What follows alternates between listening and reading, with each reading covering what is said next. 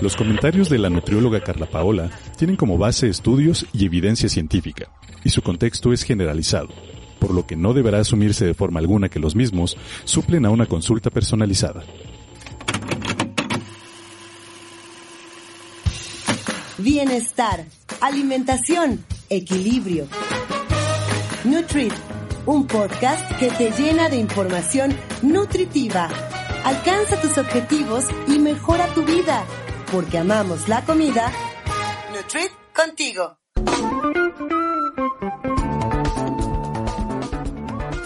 ¿Qué tal amigos de Nutrit? Yo soy Adria Cebes, como en cada episodio los saludo y les doy la bienvenida a Nutrición para la vida real. En este episodio número 22 conoceremos al colesterol. Y es que es un tema súper alarmante en nuestro país, como otros temas que hemos hablado también. Y es que el tema del colesterol es porque, según datos de la Encuesta Nacional de Salud, la incidencia de niveles altos de colesterol en sangre ha incrementado en los últimos años. Pues en el 2012, del total de la población de 20 años o más, eh, que tenía este problema era del 13% y para el 2018 subió al 18.5%. Y para entender por qué es un tema que urge eh, comprender y controlar en nuestras vidas, vamos a presentar a nuestra nutrióloga con C de... Bueno, ¿con C de qué, no? de colesterol. Carla Paola con C. Carla Paola con C de colesterol. ¿Cómo estás, hermana? Te escucho hasta, hasta Calimaya. Es que hoy estamos desde lejos. Hoy estamos en Zoom, vía Zoom. Entonces, pues sí, te veo, me gusta verte por Zoom, o sea, el chiste es vernos, ¿no? Ese es el, el punto. Aunque cuando estamos juntas, pues, no sé, es muy bonito cuando, cuando, cuando estamos y nos abrazamos. Ay, chi. bueno. Bueno, ahora pasando al tema del colesterol, eh, cierto, eh, primero creo que entender qué es, o sea, como tú dices, eh, es algo fundamental porque si la gente pues escucha y ¿qué, ¿qué, dicen? Que tengo alto el colesterol. O sea, como que no queda claro el, bueno, sí, sí lo tengo alto, pero ¿qué? ¿Y eso qué, qué, qué problema puede tener? O, o, qué tiene de malo? Ajá, ¿de dónde sale? O, qué, ¿no? O sea, no es como algo que en la escuela, o al menos no en mi época, enseñaban. Entonces, pues, eh, me parece muy buen tema, como dices, hermana. Y pues entender que, a ver, desde el principio. ¿Qué el es el colesterol? Exacto. El colesterol es una sustancia grasa natural que se produce por el hígado y que forma parte de todas las membranas celulares animales. O sea, nuestras células están cubiertas, o sea, tienen una, una capa que va a ser, que está hecha de colesterol y que por eso es que nuestro hígado pues lo produce, porque es una sustancia que vamos a necesitar y no nada más para esa capa de las células, sino también pues para producir hormonas, para nuestros ácidos y sales biliares, o sea, para que podamos digerir las grasas que comemos necesitamos que el colesterol produzca las, las sales biliares y pues eso nos ayude. Aparte, como les digo siempre en consulta, esa grasa también pues la vamos a necesitar para las vitaminas liposolubles.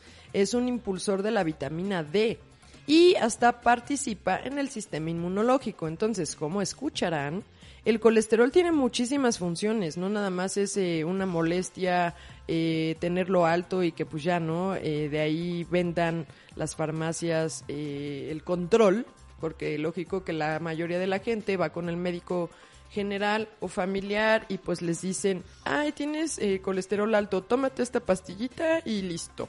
Y no les dicen, bájale a dos puntos. Claro, pues es que en muchos episodios lo hemos dicho, a, muchas personas, y que entra tal vez también en el, en el episodio del autosabotaje, ya es más fácil querernos medicar y decir, ay, así con, con esto me arreglo, a desde modificar tu alimentación antes de meterte algo que pues es químico. Correctamente. Entonces, eh, como siempre les digo, el 90% es producido por nuestro hígado. Ese es el, el, colesterol endógeno, o sea, es el que ya tenemos, el que necesitamos. Y eh, lógicamente que cuando, o sea, el resto, el 10% restante y el que ya se nos sale de, de, de, rangos normales, pues es el que nos comemos, bueno, la mayoría de veces es el que pues entra a nuestro organismo, pero en forma exógena, o sea, el que nos comemos. ¿De dónde? Pues si les estoy diciendo que el, que el colesterol está en las células, en las membranas de las células animales, pues ¿de dónde crees que nos lo comimos? A ver, a ver, tú dime. todo, de todo, del De- huevo, de la carne. Exacto, de los animales. Entonces, eh, pues, pues justo, justo ahí le diste al clavo, hermana. Entonces, eh, nuestro organismo va a poder seguir eh, funcionando correctamente cuando, o sea, si, si lo comes o no lo comes, porque nuestro hígado lo va a estar produciendo, o sea, porque lo necesitamos. Entonces, una persona que no come nada de animales, pues no va a pasar nada, va a tener bien su, su, su requerimiento de colesterol, porque pues por eso El nuestro requerido. hígado es, exacto, el requerido porque el hígado pues, sabe cuánto y lo saca, ¿no? Normal. Ahora, cuando abusamos de alimentos de origen animal, con, con estos alimentos de origen animal que les pongo yo a mis pacientes eh, y que ya conocen con moderado o alto aporte de grasa. O, o simplemente comemos mucha grasa animal, o sea, no siempre tiene que ser la carne de, de pues de animal, sino, sino la grasa. La grasa, te hablo como de los lácteos enteros, eh, pues la, o, o hay unos que les gusta el chicharrón, cosas así, ¿no? El cuerpo comienza a tener más colesterol del que va a utilizar y el riesgo de que se acumule, pues sube, lógico. Y entonces Lógico. sí representa mayor riesgo de desarrollar ateromas. O sea, aquí vamos a pasar a, bueno, ¿cuál es el riesgo? Ok, ya, me dijeron, es que tengo colesterol alto y que me tome estas pastillitas, que porque es peligroso tenerlo alto. A ver, pero ¿por qué es, es peligroso? O sea, ¿cuál es el problema aquí? Claro. Bueno, pues que em, se pueden formar placas de colesterol que se pegan a las arterias y entonces no permiten el paso de la sangre de forma correcta. Si vieron en la portada del video que, que subimos hoy, justamente en las redes, que eh, está la imagen de una vena y tiene pegada la grasa. Y cómo se va pegando, se va pegando, se va pegando y hasta que queda súper poquito espacio para que pase la sangre. Ese es el problema, que se pegue, que se peguen las arterias y se es como la manguera, una manguera que se empieza Que a tapar, que se empieza a tapar, tapar y ya no va a salir el agua. Entonces ahí pues va a derivar en accidentes cerebrovasculares, aterosclerosis, em, pues qué más, Eh, enfermedades cardíacas o infarto incluso. Claro. Oye, a ver, es que dices algo bien importante, porque creo que, justo en este tema, porque creo que yo cuando escuchaba la palabra colesterol, yo solamente lo relacionaba con el huevo. Bueno, pensé Y sin que con, saber, yo con hubiera- la canción de que se me sube el colesterol. ¿Ya sabes cuál? no, no sé cuál es. ¿Cómo crees? ¿No sabes cuál es? Creo que es que se me No, sube no me el suena. colesterol, mamacita. Algo así. Ay, no. No, seguro es un cumbión. Sí, es algo así con ritmo. Bueno, a, a lo que quería decirte es que tienes mucha razón en el sentido de primero debemos de saber y entender qué es eh, el colesterol, esta enfermedad, pero no solamente creyendo como de, ah, solo porque me dicen que debo de, de dejar de comer el huevo, sino entender que son todo lo que viene de origen animal, ¿no? Por lo que entiendo.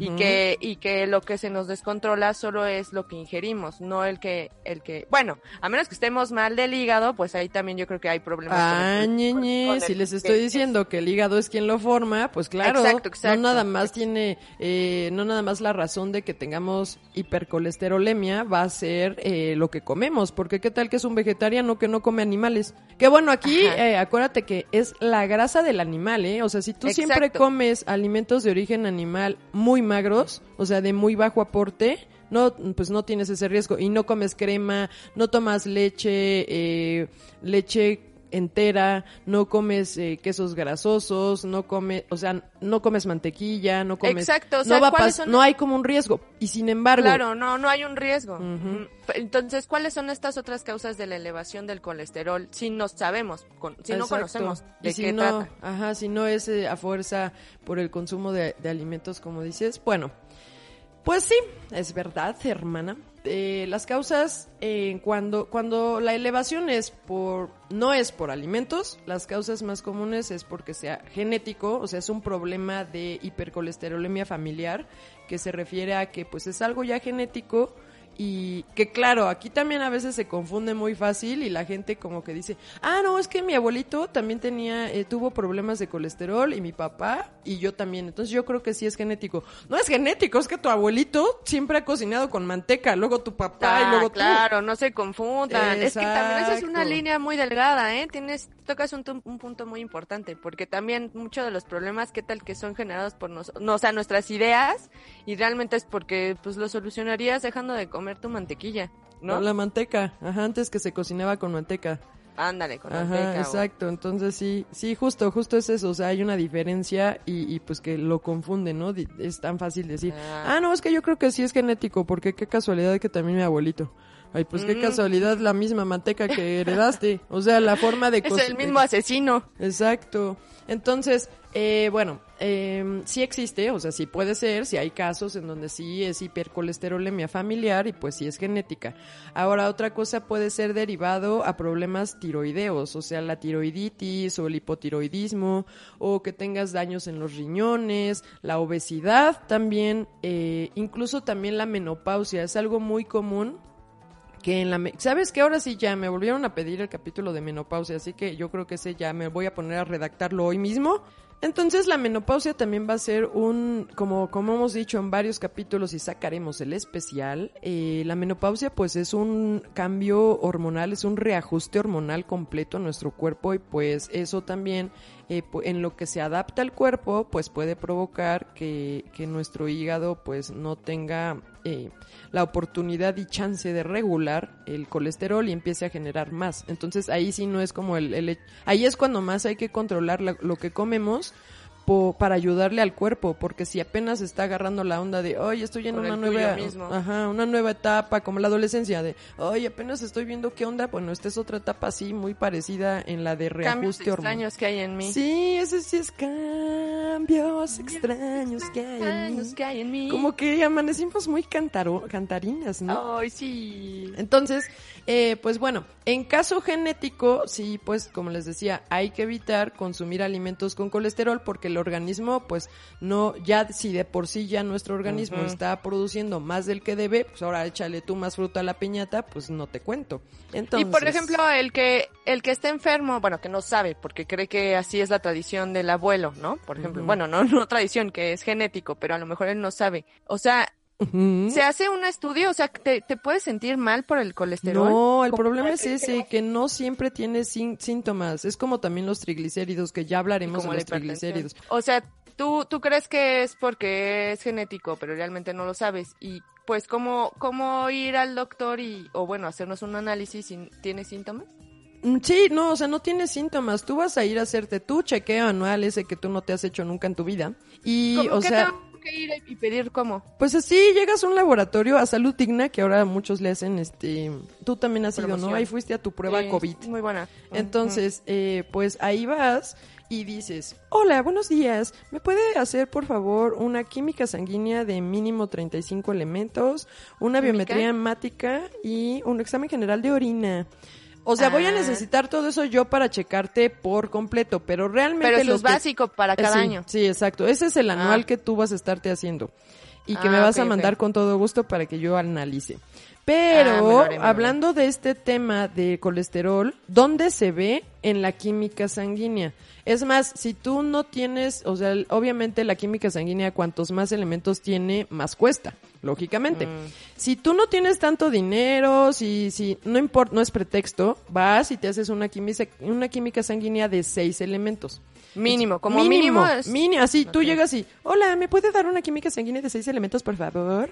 Y ya con esa voy a poder Ah. Ver tu menos. Ah. colesterol total. ¿En, cuándo a- ¿En cuánto anda tu colesterol total? Sí, diga, señorita.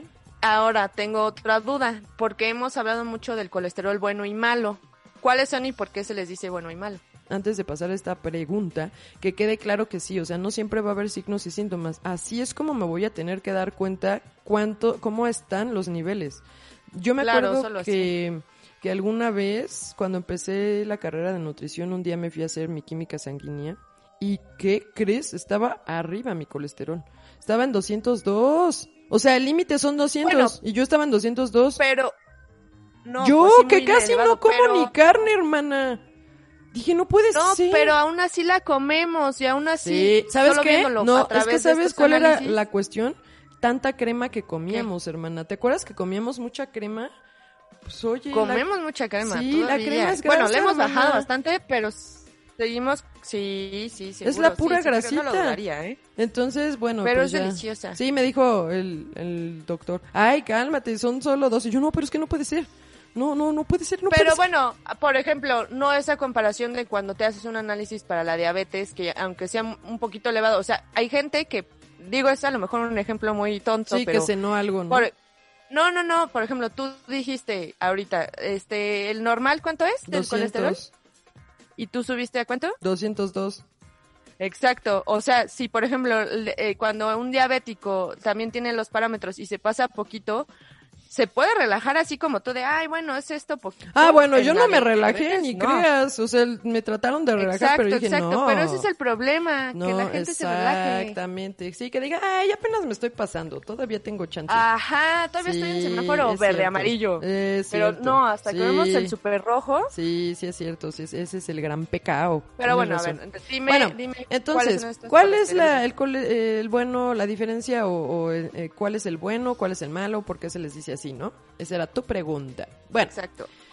para que el colesterol se transporte, o sea, el colesterol pues sale del hígado, pero y tiene que andar ahí por pues por todo nuestro cuerpo. Para que se transporte, se tiene que pegar a una partícula que se llama lipoproteína. Entonces, eh, dependiendo de mm, la lipoproteína, o sea, de la densidad de la lipoproteína, es si se va a formar el colesterol LDL, que significa low density lipoprotein, o sea, si es la Bajo. lipoproteína de baja densidad. Y hay otra que se pega y que queda de alta intensidad, que es la HDL, la high, o sea, por eso es la H.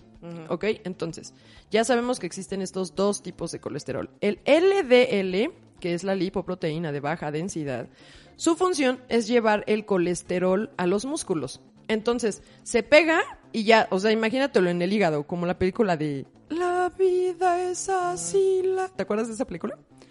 Ah, es muy buena película. A mí me gustó sí. mucho esa película.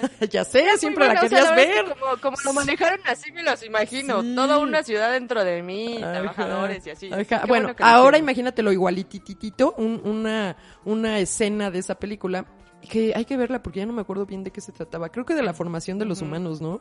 Del embarazo y algo así. Pero es muy buena, es muy sí, buena. es muy buena. Se llama La Vida, creo, ¿no? La Vida. Es de, de caricaturas, La es de cuando éramos chicas, o sea La- que ya sí, es la vieja. vida, creo. Hay que preguntarle a mis papás. O la célula, ay, ya no me acuerdo, pero bueno. Entonces, eh, imagínatelo así, ¿no? O sea, No, en dibujitos. Imagina- la vida. Era la- porque es la vida, en realidad. Sí, la vida. Ah, pues sí, la vida.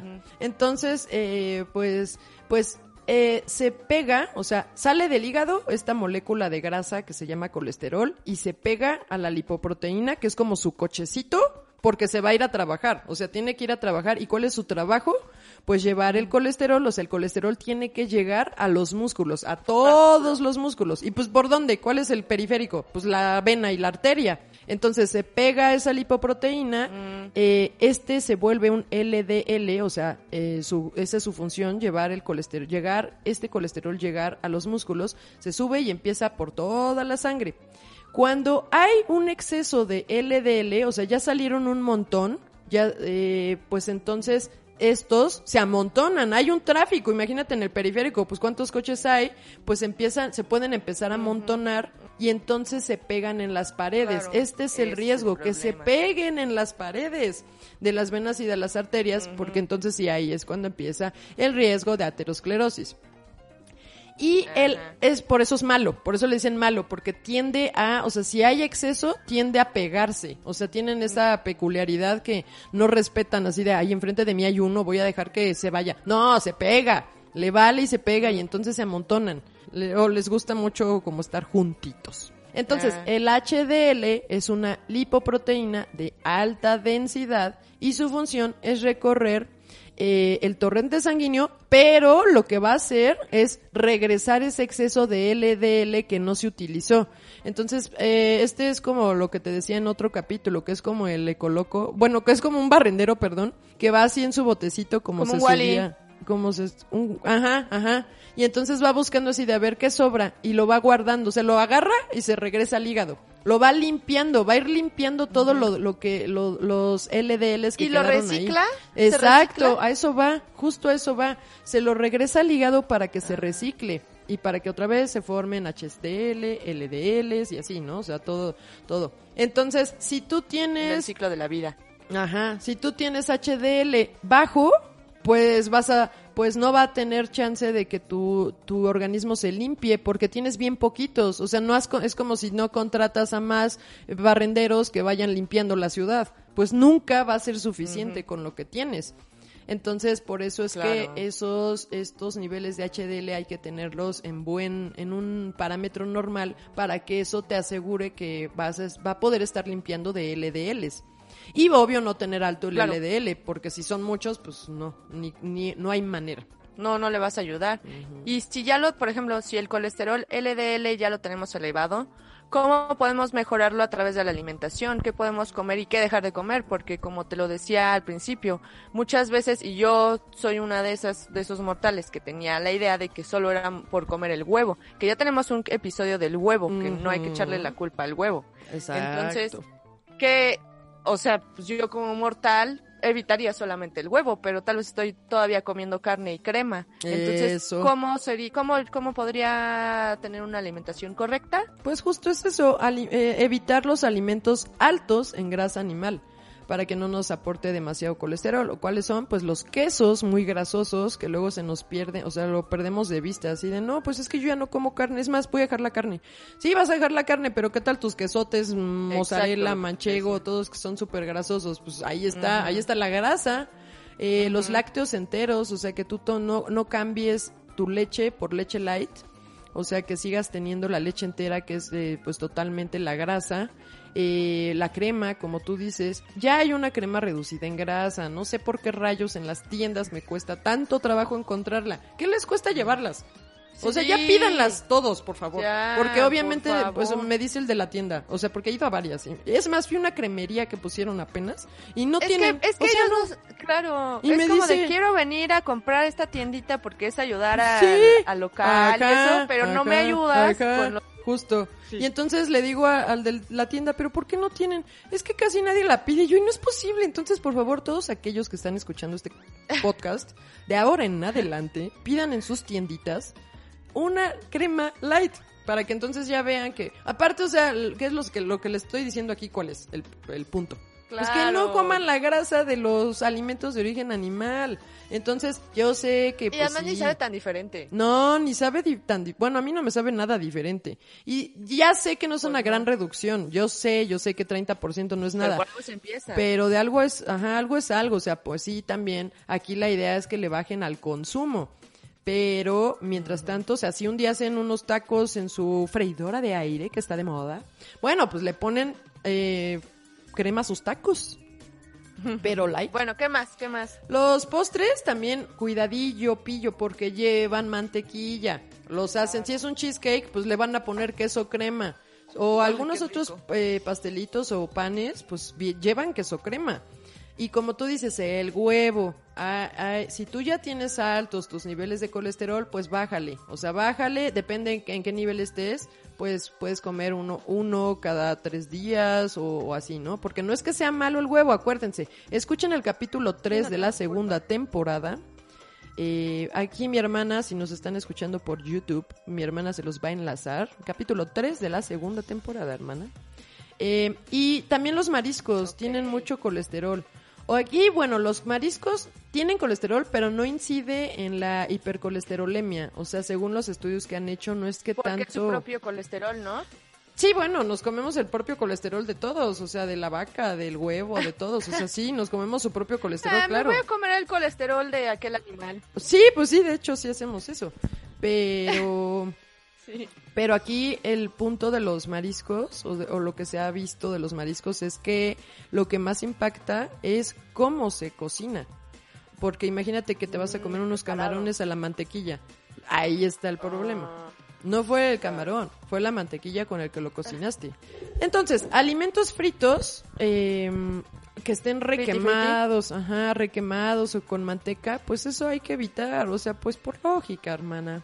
En cuanto a los productos ultraprocesados, pues también vemos actualmente que, que, hay muchos, como la crema que decíamos, hay actualmente reducidos en grasa. Y me han preguntado algunos pacientes si serían también reducidos en colesterol o si existen productos reducidos exclusivamente en colesterol. La verdad es que eso yo no lo sé, no lo he visto no, no podría decirte yo. Sé que ayuda, o sea, sé que si comes la crema reducida en grasa o el queso crema reducido en grasa que también ya existe. Bueno, te eh, puede ayudar. Te puede ayudar como decíamos, o sea, nada más baja 30% la grasa, no es tan poco tanto, pero pues de algo, digo, la idea es evitarlos, pero el día que lo tengas que comer, pues bueno, lo usas. Pero de eso a que existan productos reducidos exclusivamente en colesterol, no lo sé, pero ¿por qué no le preguntamos a nuestra experta ingeniera en alimentos? Mónica Arias.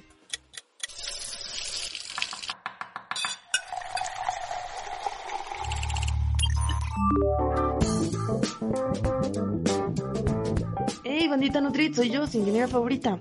Como ya lo mencionaron mis vecinitas, Carla con C y Adria con A mayúscula, hoy estaremos hablando de aquella palabra que solo con escucharla nos da un paro cardíaco y nos explota la aorta a más de uno. Así es, el colesterol en los alimentos procesados. Y Carla ya comenzó haciéndonos saber lo más fundamental. ¿Qué hace que un producto contenga colesterol? Y es que sea de origen animal, ¿cierto?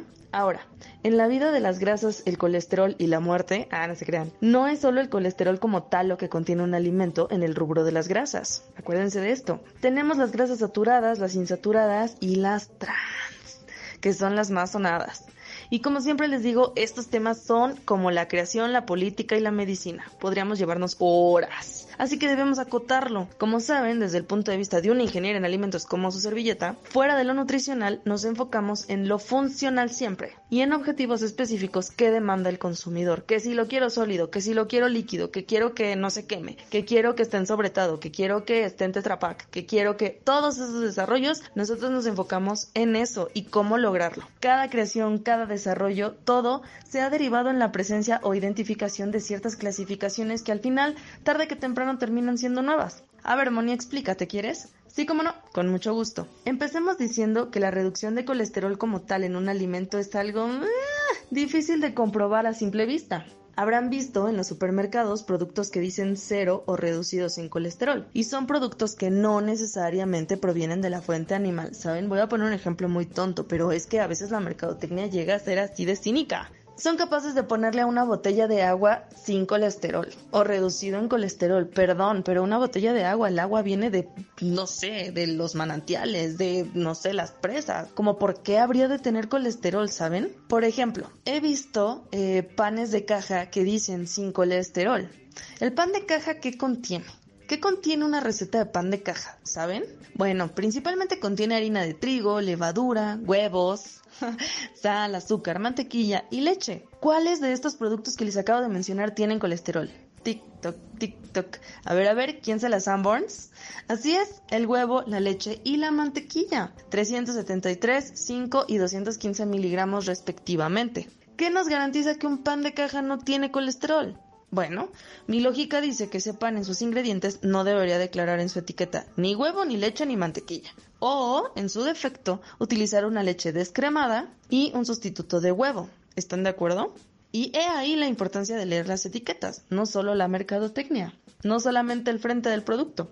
¿Qué otro producto puede ser un ejemplo? Mm, una mantequilla que ha hecho, que de hecho, esa mantequilla me la mandaron mucho tiempo a la banca de los castigados, pobrecita. Mucho tiempo la castigaron, pues en su descripción dice rica en colesterol y grasa saturada y oh Jesús bendito, la población se vino para abajo y puso el grito en el cielo y dijo ya no más mantequilla porque tiene colesterol y grasas saturadas. Desde ahí ya todos le hacíamos el fuchi. Entonces apareció linda en primavera la margarina. Pero, ¿qué las diferencia?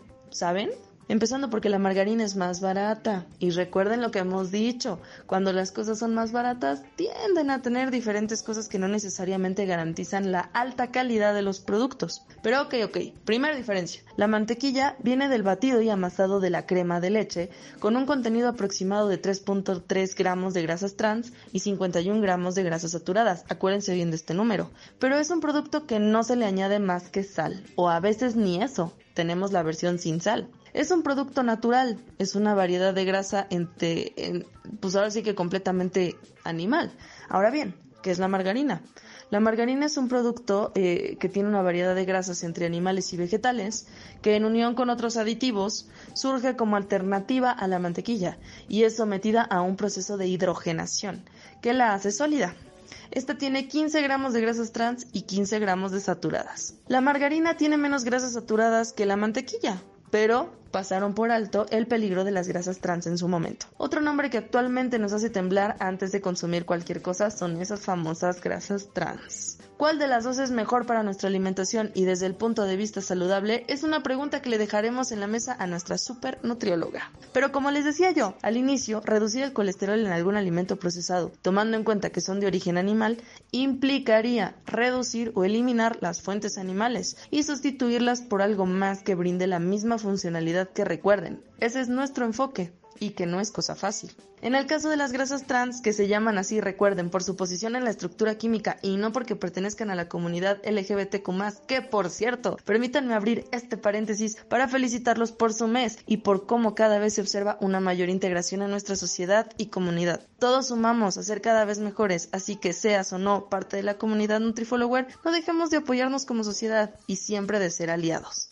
Ahora sí, cierro mi paréntesis y regreso a las grasas trans, las cuales en su mayoría se presentan en su alimento o en un alimento que fue sometido a un proceso de hidrogenación, o como quien dice, pasan de ser líquidos a sólidos. ¿Recuerdan el capítulo de aceites? También hay aceites parcialmente hidrogenados y este procedimiento lo realizan en los aceites para que soporten más temperaturas. Así que, queridos NutriFollowers, sé que la información y el tiempo es corto, sin embargo, si tienen alguna duda o pregunta, no duden en mandarlas y con gusto las responderemos. No dejen de leer las etiquetas y de vez en cuando, si tienen alguna duda, llamen a las líneas que vienen en los empaques para preguntar.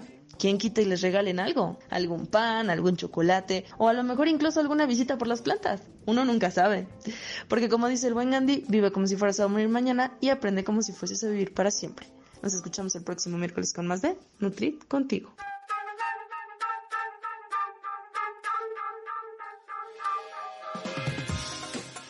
Muchísimas gracias, Moni. Ya te extrañábamos por acá y muy interesante como en cada cápsula. Y bueno, regresando con la nutrióloga, a ver, ¿qué pasa si yo tengo el colesterol bueno, que es el HDL, si lo tengo bajo? ¿Cómo lo puedo aumentar? Porque si ese colesterol que ya se genera en mi cuerpo no lo está generando lo suficiente, ¿cómo lo recupero? ¿Cómo lo puedo adquirir? ¿Comiendo más crema a mis tacos? No, pues ¿qué pasó? Que acabamos de decir que esa no. Pero, porque- pero si yo no tengo tanto, Por no eso, no tienes tanto, pero no tienes tanto del bueno. Hay que ser selectivo. Si necesitas comer grasa, si necesitas comer grasa an- animal, o sea, eso sí, Ah, pero bueno, no ¿sí la, justamente, no la saturada. Ahora vamos a ver. Para aumentar el HDL hay que comer pescados azules, o sea, como el salmón, como la sardina, Como eh, algo que tenga omegas, el atún también, que tenga omegas, el aceite de oliva, el aguacate, que también son grasas, pero son grasas, estas van a ser grasas Buenas. también vegetales, o sea, el aceite de oliva, el aguacate, la- el aceite de pepita de uva también es muy buena, las nueces, las almendras, todo lo que les pongo en la parte de alimentos de origen, de, perdón, de grasas con proteína, en esa parte de su listita, ahí esas son para eso para que eh, el HDL siempre esté en niveles óptimos y que eh, si en caso de que los tengan bajos, pues bueno, ayude también. El aceite de coco es vegetal, pero es una grasa saturada. Entonces ese hay que usarlo con moderación, que también he visto que muchos lo, lo- les gusta consumir este aceite de coco o incluso crema de coco que le ponen al café. O sea, es vegetal, ya sé que es una grasa vegetal, pero ah, esta es de las pocas vegetales que sí es grasa saturada. Entonces con moderación, por favor. Y otra cosa que ayuda bestial a subir esta HDL es la actividad física. Entonces, aquí porque pues se, se, se crea una cascada hormonal. El ejercicio, o sea, hacer ejercicio te hace eh, que tus hormonas despierten y que, y que vayan, así poco a poco vayan despertando todas y, y, eh, se hace esta cascada que ayuda a que hasta tu- tus niveles de HDL se mejoren. Ahora, incluir ajo, cebolla cruda, o sea, también la, la dieta antioxidante, que también hemos mencionado, pues también va a ayudar mucho a, em, pues a subir este, este nivel de colesterol bueno, que le llaman.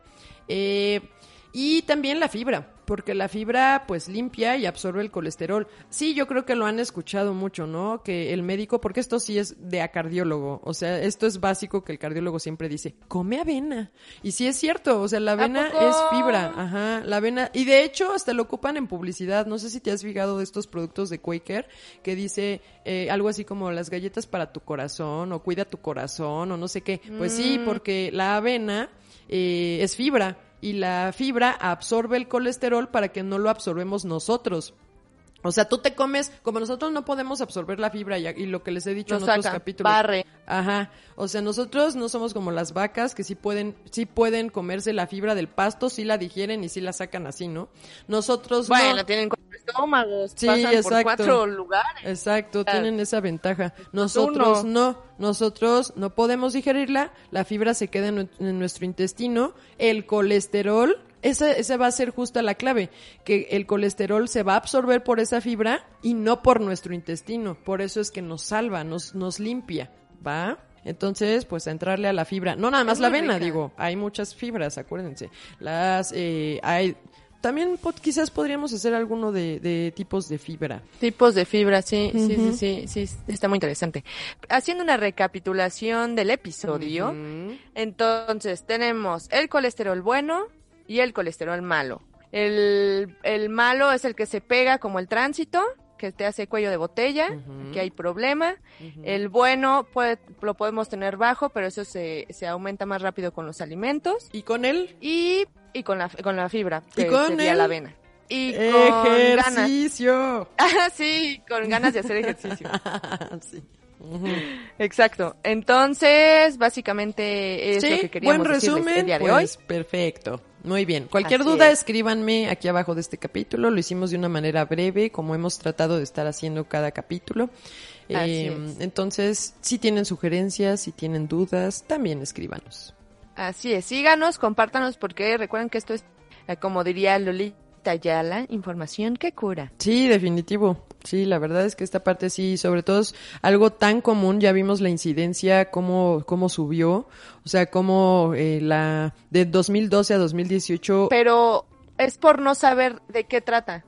¿crees? Sí, ¿verdad? O sea, creo que el primer paso siempre es pues conoce el problema para que puedas Es controlarlo. la creencia. Exacto, exacto, ese es el gran problema de todo, de todas las enfermedades, pero en esta básicamente, bueno, en, en particular, mejor dicho, creo que el problema del colesterol alto y, y estos índices que se han elevado, yo creo que es más por no saber de qué trata. Ujú, tienes razón. Así que chéquense y pues apliquen todo lo que aquí escucharon. Y pues bueno, para finalizar nos vamos con la eh, triada. La triada de este año es ¿qué nos tiene que dar el alimento? O sea, ¿qué, debe, qué debe de darnos lo que estamos comiendo? Nutrientes, energía y placer. En el orden que ustedes quieran, mi hermana siempre quiere poner primero al placer eh, y, bueno, es válido siempre y cuando cubra con lo demás. Entonces, eh, no se les olvide esto, chequen bien lo que se están comiendo, que sí les guste, que sí les dé energía y que sí les dé también nutrientes, por favor. Entonces, pues ya nos despedimos. Nosotras somos Adrián Cebes, y Carla Paola Aceves. Sí, somos hermanas, para quien nos está escuchando por primera vez. Sí, somos hermanas, por eso nos apellidamos las igual. Aceves. Exacto. Y pues bueno, les mandamos un abrazo y recuerden que... Nutrit contigo. contigo. Búscanos en Instagram, Facebook y Twitter como nut.carlapaola. Nutrición para la vida real.